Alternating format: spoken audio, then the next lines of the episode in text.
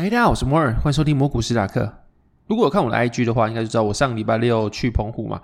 老板通常大家去澎湖应该都是大概三天两夜是最基本的，如果你不跳岛的话。但是这次因为周一有花火节嘛，所以我就待到礼拜二，就是多留一天，共去了四天。然后一开始去之前，我有在群组跟一些朋友讲啊，说说我要去澎湖，然后有去的人。都会跟我说我会后悔，因为他们的印象就最近去澎湖通常都被晒得超级黑，不然就被晒伤了。反正总之就是那个天气，他们觉得现在去澎湖不太适合。但我这次遇到反而是相反，就是我遇到是阴雨绵绵，我也不太确定，因为。我去看什么澎湖故事馆啊？他们讲说什么一年的平均降雨量是一千左右，但我去的那几天全部都是阴雨绵绵，我不知道是不是刚好遇到那个什么比较特别的天呢、反正就是我去的时候两三天都是阴雨绵绵的。然后另外比较特别是那个海风是黏黏，就是如果你从本岛到澎湖的话，你会觉得空气是完全不一样的。澎湖的空气它就是你一出来之后，它海风会让你觉得是黏黏的，以外就是连它的空气啊都有一点点腥味，我不知道怎么讲是腥味吗？就是海的味道，有点那种。海鲜的味道，或者是咸味，跟一些黏黏的味道混合在一起，反正不是难闻的腥味，但你会觉得说这个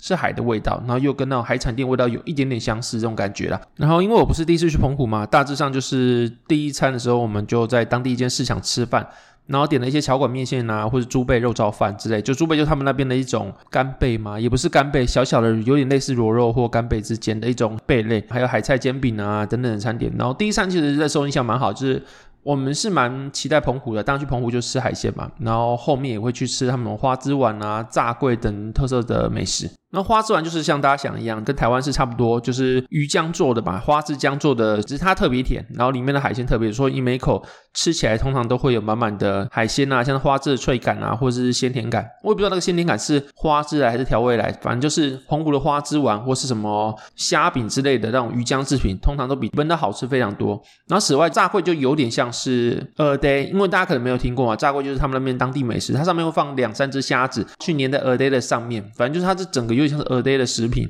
但是它就是调味比较不一样，有些是鲍蚵，有些是鲍鱼肉，就看当地或是各个店他们的配方不一样，就是一个味道比较不一样的蚵嗲，然后蛮好吃的，可以去参考一下。总体而言啊，如果你没去过澎湖啦，因为有蛮多人在我回来之后有问说好不好玩，我建议可以去看，因为毕竟它是另外一个体验。如果你比什么绿岛啊、小琉球的话，当然都是海岛，当然都有各地的特色，但是澎湖算是比较完整有观光的规划的一个台湾的海岛。我会觉得说它是最完整、最大的海岛，然后无论你是去玩什么水上活动啊、跳岛，或者你只是在马公市区去玩，我觉得都可以去玩玩看，还不错啦。但是另外一方面就是，可能睽违几年没去吧。疫情之后到现在第一次去澎湖，我发现其实价格跟以前有点差，就不太便宜。尤其这边食物的价格，我觉得都蛮高的啦。可能是因为刚刚讲到睽违几年吧，去有点落差，像是食物的价格，我就是大幅上升。当然出去玩价格会比较贵是正常的，可是会以为说海岛海鲜就便宜，但其实没有比较便宜，或是说宵夜的时候去吃一些什么鱼汤，然后会觉得说哦，这边是海岛，所以点了一些石斑鱼汤之类，但是。石斑鱼它好像快接近两百块，然后里面没有几块肉，但这个石斑鱼它的部位就是偏油，而且蛮多骨头的，然后跟台湾的味道其实又差不多，甚至我觉得有些台湾的名店或者自己喜欢吃的小店，它的石斑鱼可能会更没有那么多腥味一点。总之就是可能是我遇到一些当地比较单一事件的小店啊，反正就是那些店的话会让我觉得说，哎，好像海鲜没有比较便宜之外，好像品质也没有跟本岛有任何差别，甚至好像还差一点点，就部位的问题啦。那除此之外，我有遇到一件事情，也让我觉得好像有点跟预期不一样。就是我五年前去的时候，当初好像二零一八、二零一九年去的时候，那时候有一间仙草冰还不太红，所以说那时候民宿老板有介绍我们可以不用去吃排队那间，去吃这个仙草冰就不错。那时候因为不太红吧，所以说老板很热情，然后人也很好啊。然后这次去的时候，我们一样是点他的仙草冰，因为就是说我们不要去排队，我们就吃那个小型的仙草冰，但是它明显就是比较红点，就是人开始有在排队啊。然后我们刚点完料之后，他送上来料其实是做错的。然后我们就跟他说：“哎，我们点的不是个料，我们点是另外的料。”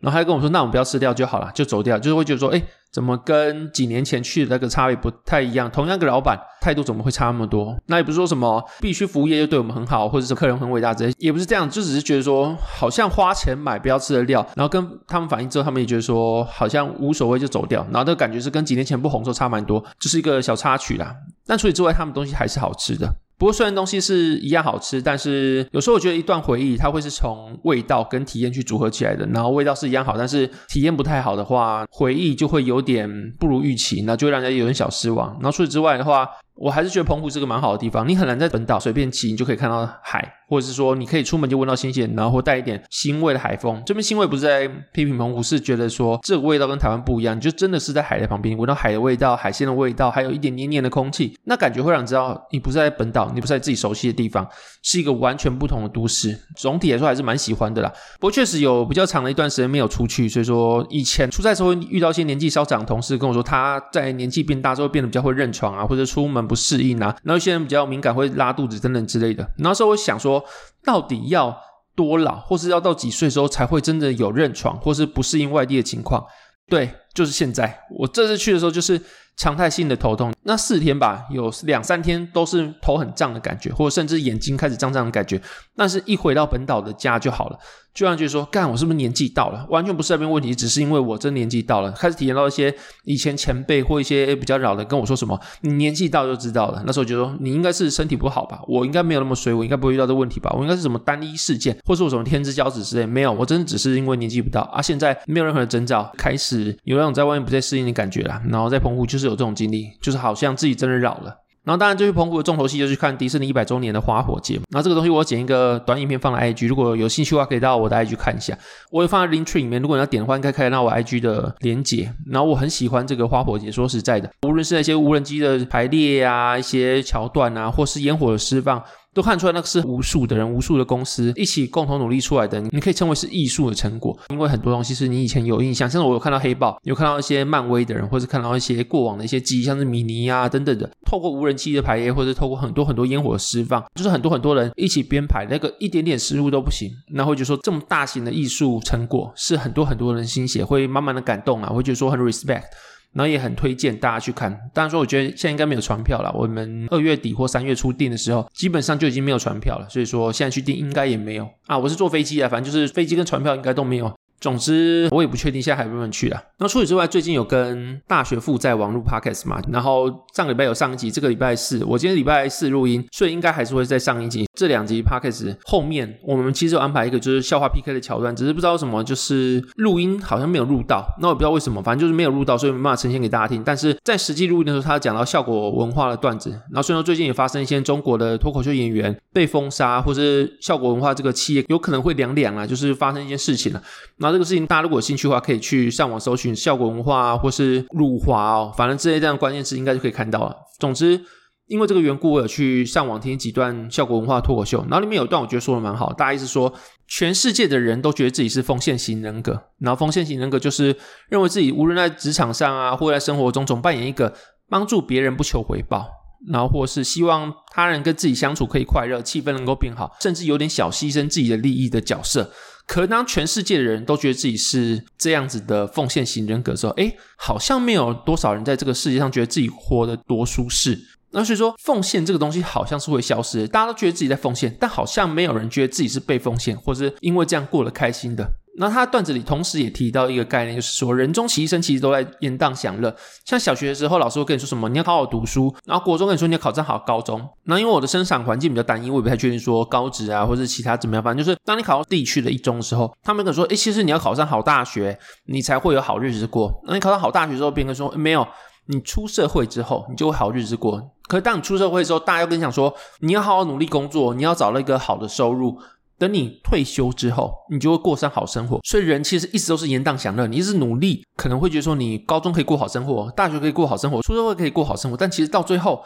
你要退休了才可以过好生活。所以你终其一生都在为了六十年后或是几十年后那段人生去做努力。就是你一直预期你到那时候就会过上好日子。所以说你现在一直没有过好日子，你把那个好日子延宕到你退休之后去过了。好，可是现在你连退休都被延宕，可能六十五岁退休被延到六十八岁啊、七十岁等等，各个国家开始有这个措施，有点像我过去提过，就是你如何在及时行乐跟财务最大化之间取得平衡。你要及时行乐，就是现在花钱嘛；财务最大化就是现在很省钱，然后把钱全部存起来去做复利嘛，创造最大价值。所以你要如何在这两件事情中间去做的平衡？不要说什么哦，你有一天被车撞死，发现你一生都在存钱，你一生都过很痛苦，结果你什么都没存到，什么都没玩到。但是你不能说什么，我一直玩，一直玩，把钱一直花光之后，当我老了，我什么都没有，身无分文，我过了一个很糟糕、很糟糕财务状况的生活，过得很凄惨。所以，如何在这两个方面去做平衡，我觉得是蛮重要的一件事情啊。然后，这个概念就有点类似这个东西。这件事情对于一个像我这种从澎湖刚回来的而言，其实我觉得有特别的启发，或是就巧合刚好从澎湖回来听到这个段子，会让我有点想法。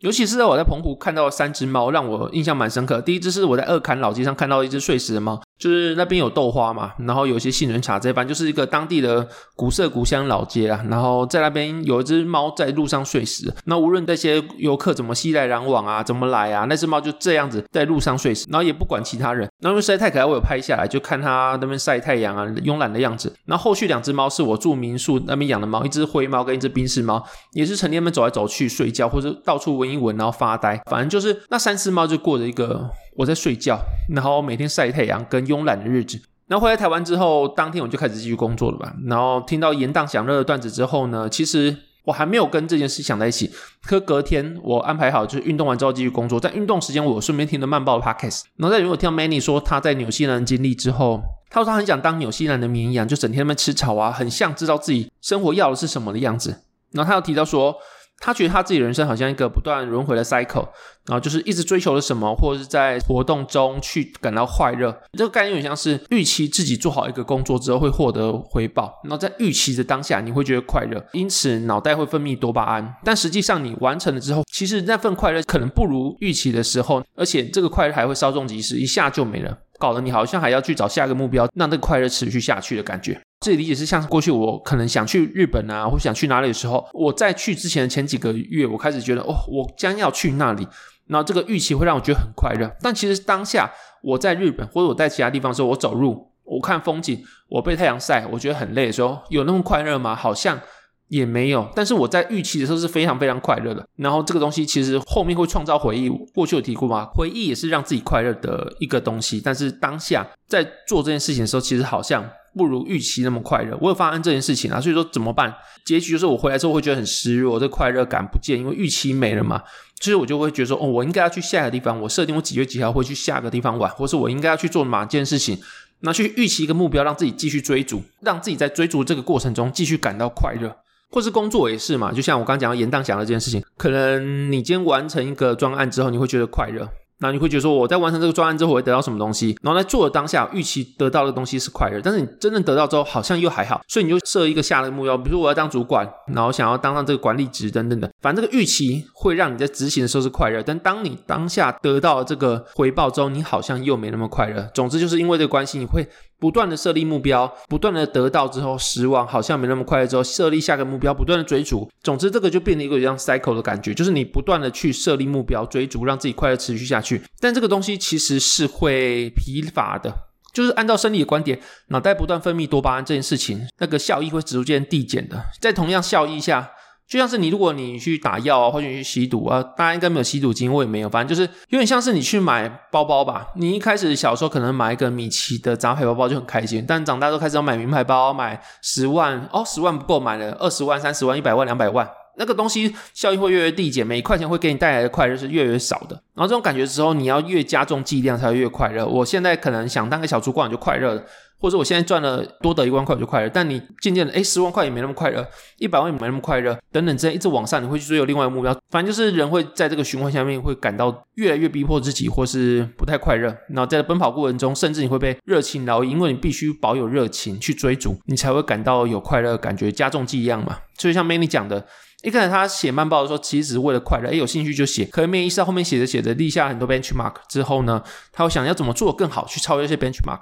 然后最后去搞自己越来越不快乐，感觉自己是被写慢报这件事情牵制的感觉吧，觉得要写了才能证明自己的价值。然后后来他有自我剖析说，他觉得这种感觉的是源于他觉得身边的一切都是稍纵即逝，是随时会消失的。他如果不追求卓越。不一直写的话，就有可能被世界遗忘。他会觉得他这个人会被世界所遗忘，所以他就一直写，一直写，然后也没有休息，持续奔跑。但回过头来看，他觉得说这些东西其实都可能源于自己的心理状况有一些问题。然后这个东西的解方是什么？就是如何去跳出这个 cycle。其实他们也没有提出一个非常具体的解决方法，但是他有提到一本书上说，跳脱循环的方式是专注做的这件事情。比如说他在帕克斯有讲到他在纽西兰开车，因为纽西兰时间太大，不是每个地方跟台湾一样有路灯，有些地方只有反光镜，所以你在一片没有光害的黑暗下开车，只有反光镜的情况下，你必须专注开车，因为路况完全看不太清楚，你必须很专注很专注。然后或者是说你去了某个山上之后，因为可能没有太多事情可以做，所以说你必须在走步道的时候专注在那个阻力爬山啊，那个阻力上，或者是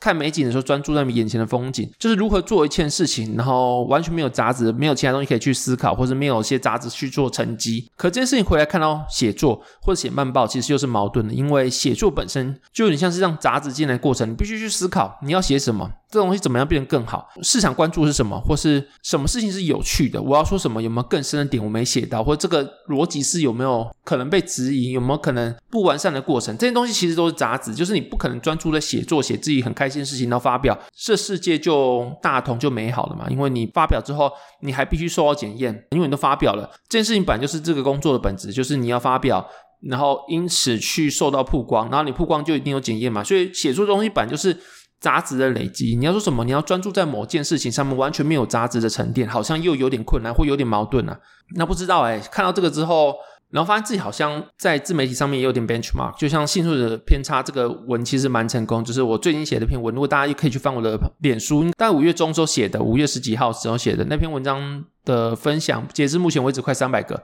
然后一千多个赞，其实是我目前为止写过最成功的一篇文。但它其实不是我自己当初预想到会成功，因为我觉得是一个蛮无聊的理论了，或者说这个东西完全跟生活啊轻松无关，就只是一个理论的写作，然后发表而已。我觉得说这个东西好像没有太多人会想看，诶，就是成功了。所以说，其实大家想看什么，或是市场喜欢什么，跟自己创作者本身在写什么的预期，好像又有点不太一样。那另外像是我的 Podcast 有个。前几个礼拜发表的，好像交易前的七点 checklist，那个也蛮成功的。然后我忽然发现，其实有时候成功就是杂质，就是成功它是一个会让想要超越它的杂质。但当你想要超越它的时候，你的创作就变得不纯，你不会只是单纯讲创作，你会觉得说我这个创作有比那个好吗？或者说我从那个创作之后我得到什么？我比那时候还要进步吗？如果没有的话，我创作意义在哪里？然后这个东西就会让你的创作变得比较不纯。这个东西有解方吗？我觉得好像也没有，因为你要追求无杂质的快乐。这件事情对于创作或者你对于你自我提升来说，本来就是有点像是 runway 的感觉，就是你很难说你真的要很快乐的创作，你又可以一帆风顺，你又可以让自己的东西受到检验之后大家都喜欢，好像没有这东西。你必须不断鞭策自己进步之后，你才有办法去让你的东西受到比较少的检验、复评啊，或是让自己也满意。可是这个东西其实会让你的快乐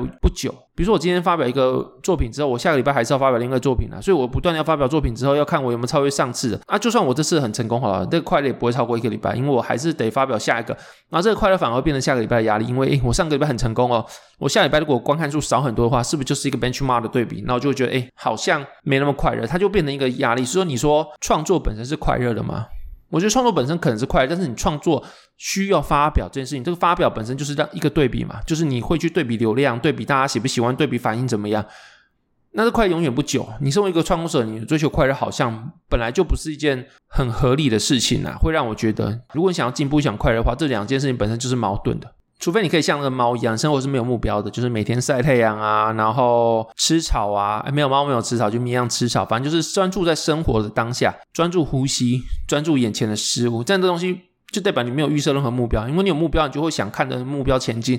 那就没办法去专注眼前了。所以说，你如果想要真的很单纯的快乐的话，就是所有的目标扫掉，每天就是专注当下呼吸，就像。正念啊，或者静观这种感觉一样，这种东西能够长久吗？其实我不太确定。所以其实没有人知道生活是什么啦，因为你要快乐，你要专注于当下，就代表你没有目标，或是你设一个目标之后，你要专注于当下的行为，你就不确定说你这个东西它的方向你有没有走偏，因为你必须看一个目标，像导航你就必须看路线才知道自己有没有走偏嘛。你设个目标然后不去看，会觉得说我专注于当下的做这件事情就会快乐，其实也不对，因为你还是必须去 ance 那个目标，你才知道说自己有没有真正走对方向。我这样觉得啊，所以说生活是什么，其实好像没有什么知道。但你唯一知道就是你必须及时行乐，就是你不应该让自己过得太苦闷。像我刚才讲的，就是你不应该延宕享乐到你六十五岁退休之后才真正感到快乐。因为有时候你预期的本身会比你当下得到还要快乐。就像延宕享乐，你觉得你六十五岁之后就会快乐吗？你得到一千万就会快乐吗？你交易成功你就会快乐吗？所以你现在过很痛苦，连女朋友啊，连老婆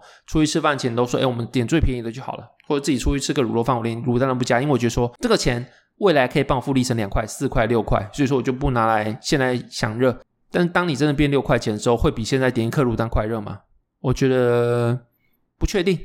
因为我自己也还在人生路途上，但我觉得生活本来就是一个没有人知道，或者你追求一个无杂质的快乐版，就是一件不太符合人类天生的使然的一件事情吧，我觉得啦。所以说，唯一知道就是必须及时行乐，然后你不应该放飞自我，但你也不应该完全不享乐。所以还是老话一句，就是你如何在延宕享乐跟及时行乐之间取得平衡，我觉得是一件必须思考的课题吧。就像我最近看到一个影集，叫做《去有风的地方》，是 Netflix 的一个中国的影集，然后主演的是刘亦菲。里面有提到一句话，就是种一棵树最好的时间点是十年前，其次就是现在。我很喜欢这句话，就是除了那部戏给人的氛围很轻松，因为它的大意是说，一群人在自己的生活中得到困境，所以他们就选择去乡下。这个小镇去居住，因为到小镇居住嘛，你脱离职场，脱离任何熟悉的人跟利害关系之后，没有人认识自己，所以你可以重新生活，重新的去体会那些没有被功利啊，没有被自己过往努力堆积起来的从无到有的生活，重新去建立。所以这段时间你没有人有利害关系，大家可以彼此扶持，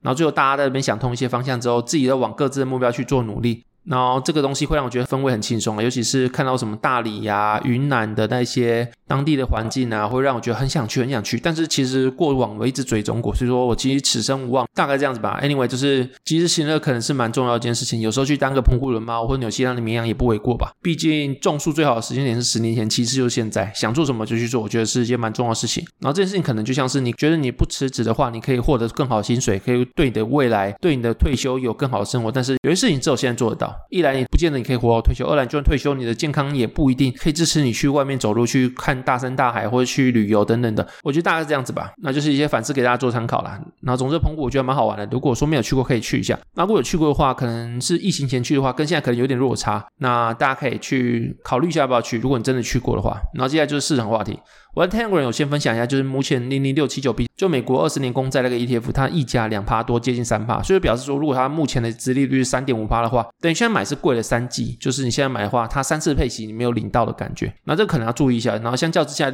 债券的正二零零六八零 L，我觉得就没那问题。如果说在下档有限情况下，你要上点杠，其实没有什么毛病。所以说，你如果现在想要买零零六七九 B 的话，你要考虑一下，它有点贵。贵了快三趴，那相较之下，你可以去上杠，我觉得是没有问题的一件事情。至少目前我这样做，而且我没有收费，也没怎么样。我自己的目前的思考，那如果你思考跟我不一样的话，那就是你对的，然后你也不用来跟我争，因为我就是这样操作的。但当然，它有自己的风险，就是长期来看，它就算下档有些好，它的长期报酬也不一定会赢股市。所以说，这东西你必须去理解，它是一个短期操作，它并不是长期你可以持有债券，然后它的效果是很好的。除此之外，我觉得长天期的债券它的效果是蛮好。比如说你存续时间如果十五年债券好了，只要降息一趴好了，你就可以预期有十五趴的报酬，它会比。你预期短公债，比如说你存续时间一年的短公债，它可能降息一趴，只有一趴的报酬来得好很多。所以说我倾向你配长天期的公债，但还是老话一句，它不一定会跑赢股市。可是你从循环来看的话，其实债券它的利率敏感度是高于股市，所以如果你反映在利率基础上的话，如果说你会反映降息预期而上涨的话，它理论上也会比股市先起涨。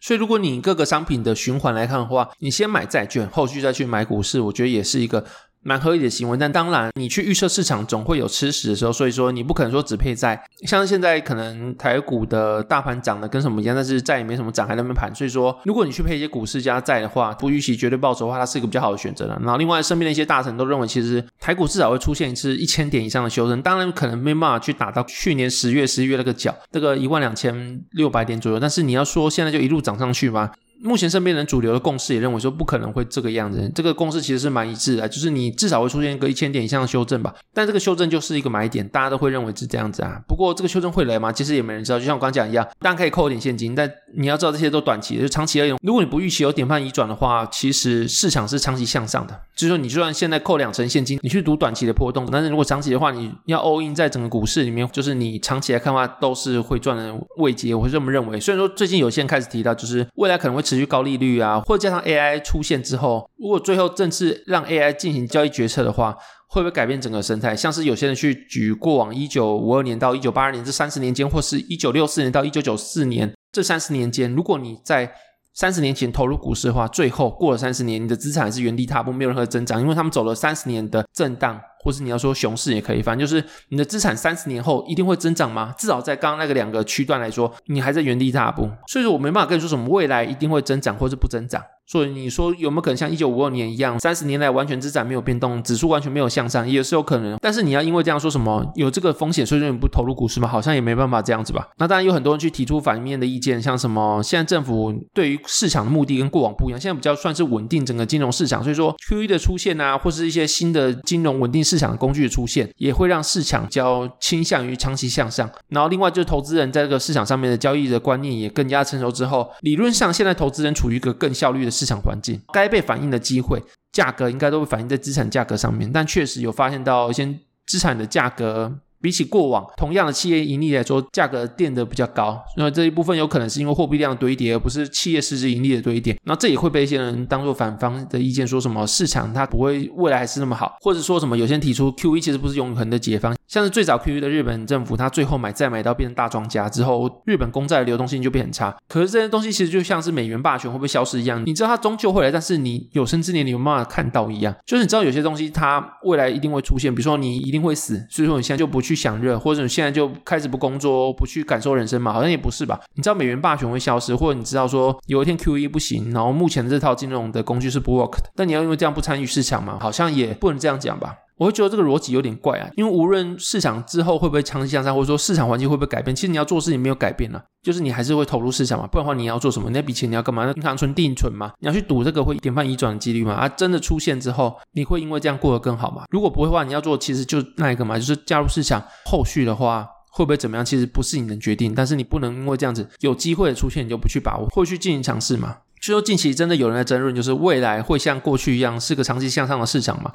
这东西其实没有人可以确定。你只要是人类的话，你应该没办法说你真的可以去未来看一下之后再回来跟你讲说未来长什么样子，或是有很多人讲说你不要去预测市场，Don't time to market 这种感觉啊。所以说确实有可能发生的，就比较大概率，我觉得就是 AI 加入。市场进行决策之后，或者利率环境的不同，可能会让整个市场变得比较困难。然后，如果你预期 AI 加入市场之后越来越效率了，或者是利率环境不同之后，你的资产价格没办法很大幅度上涨的话，你要维持过往的报酬的话，其实我觉得你去追求贝塔的上一点小杠杆，会比你追求 Alpha 还要容易，因为毕竟市场变得更效率嘛。我觉得这个预期下是这样的，我自己个人看法。但如果有人有其他看法的话，也就是就依你的吧。反正我觉得这东西就是做讨论吧。那也没有说我去坚持这个东西有任何的意义，我会觉得。然后最近幸存者偏差那篇文章被大家开始流传之后，也有蛮多人跟我持不同观点，也是在下面留言。一开始我觉得蛮想回的，或是因为这样子，有些人开始做批评。毕竟大家的观念就不一样嘛。我不喜欢某些指数交易的那些，觉得每个成功投资人都是幸存者偏差这种话。那所以我想要针对东西去做一些反面意见，当然就会招致这些人的批评或者这些人的反对意见。